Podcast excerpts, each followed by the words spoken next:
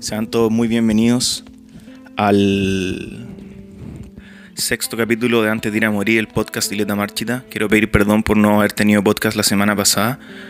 Es que tuve problemas técnicos. Bueno, este capítulo se llama La presión de escribir un libro. Como mucha gente sabe, en verdad, porque lo, lo publicité harto en Instagram, que Dileta Marchita está sacando el primer libro que se llama Malditos Poemas. Y es un libro de poesía son 10 poemas y van a ir acompañados de audio, obviamente, de canciones. Y me he demorado por la pandemia, básicamente. El encierro en verdad ha matado muchas cosas en mí, como miles de personas, sobre todo la inspiración. Así que eso, el libro tiene un atraso, debería salir el otro año, pero quería hablar de la presión de escribir un libro, no del mismo libro en sí, eso lo van a poder disfrutar cuando salga. Bueno, la presión de escribir un libro es mi primer libro, así que igual es, no sé, nunca he hecho un libro, pero estoy haciéndolo. Y creo que la forma más inteligente de escribir un libro es sacándose la presión, removiéndola de la ecuación, que no haya presión. Y eso tiene hartos factores, entre ellos el tiempo, como tratar de no darse una fecha límite muy pronta, pero también hay que tener cuidado y no darse una fecha límite muy lejana. Y otra ecuación es, por lo menos, lo que yo creo es que hacer lo que te funcione y no escuchar al resto. Si estás trabajando con un editor o con alguien así, te pide un, un, capítulo toda la semana o algo así, creo que eso es muy, muy malo. Por lo menos a mí no me funciona. Siempre bromeo con mi ingeniero que es el Arturo Seger, el ingeniero de este disco. Él igual hizo demos de amor. Del, no sé, pues de un tipo que como que renuncia a la pega y deja como a la familia botada y arriendo una casa en el sur y para escribir un libro esa presión que tiene un tipo así es insoportable. Yo no podría escribir bajo esa presión. Tengo que escribir en mi día a día. Creo que la mejor forma de escribir es tener una vida, mantener, mantener una vida, ¿no es cierto?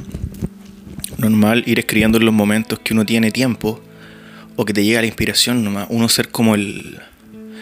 ¿Cómo le explico? Como el, el, las vías del tren, por decirlo así, como, como, la, como, como el florero nomás, ¿no es cierto? Como una taza de, que te llega la historia hasta que sale. Y no sentarse a escribir ni a pensar tanto. Yo en verdad creo que eso no funciona. Y mucho menos para escribir un libro, porque un libro son puras palabras y la idea es que, que todas las líneas sean entretenidas. Entonces la presión de estar escribiendo línea tras línea, tras línea, tras línea, te puede volver loco. Y yo he experimentado igual un poco de eso y no lo recomiendo. O sea, recomiendo hacer lo que, lo que te funcione mejor y sacar la presión, remover la presión de la ecuación, como que no pensar en la persona como que yo decía, la que bromeo con Segers, que es como que renuncia a la pega y se rende una casa en el campo y su sobrina lo llama, tío, ¿cómo ves el libro? No, pues eso, yo sacaría completamente eso de la ecuación. No le diría a nadie que estoy escribiendo un libro si empezar a escribir y solamente lo haría en mis tiempos libres y sobre hablaría sobre lo que, lo que estoy sintiendo en cada periodo de un año. Ponte todo un año, una buena fecha para escribir un libro este libro de poesía son 10 poemas, la fecha límite en un año. Ahora ya llevo, llevo 6, creo. 6 y esos 6 ya 5 son canciones, algo así.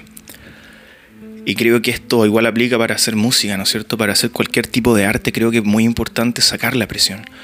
O utilizarla de una forma inteligente, ¿no es cierto? como juntarse una pieza con un compositor, un espacio cómodo, dos veces a la semana por un mes y esperar que ahí salga un disco más como de juntarse una sola vez en un lugar que uno no está cómodo, etcétera, etcétera, etcétera.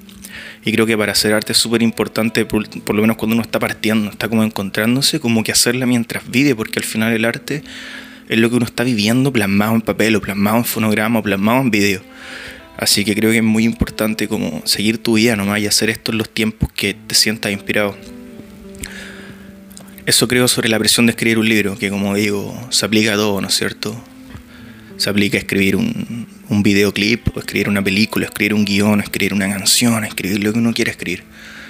Pero, pero eso, malditos poemas va bien, como digo, ya voy en la mitad, solamente que lo de la pandemia me ha costado un poco cómo sacar la inspiración, pero con los que, los que lo están esperando les va a gustar. Creo que en verdad se le nota mucho la diferencia entre una letra, una canción, una letra, un poema y letra marchita sobre todo. Así que eso lo estamos haciendo con harto amor y espero que, que esto le haya servido de alguna forma, por si están muy presionados a hacer algo, no lo hagan. En verdad no lo hagan. Déjenlo botado y vuelvan cuando tengan el ánimo. No hay nada peor que escribir o hacer arte bajo presión o bajo algún paradigma que te impone otra gente. creo que, que no está bien, creo que no es correcto y creo que solamente te va a arruinar. Así que relájense un poco si están creando algo, tomen un respiro, desahóguense un poco y, y cuando lo sientan háganlo, pero háganlo, escríbanlo, anótenlo, donde sea. Y bueno, ese fue este capítulo de Antes de ir a morir, la presión de escribir un libro. Le agradezco a todos por escuchar y, y lo siento nuevo por el capítulo de la otra semana, la semana pasada, pero ahora sí, todos los martes, 9am. Muchísimas, muchísimas gracias por escuchar.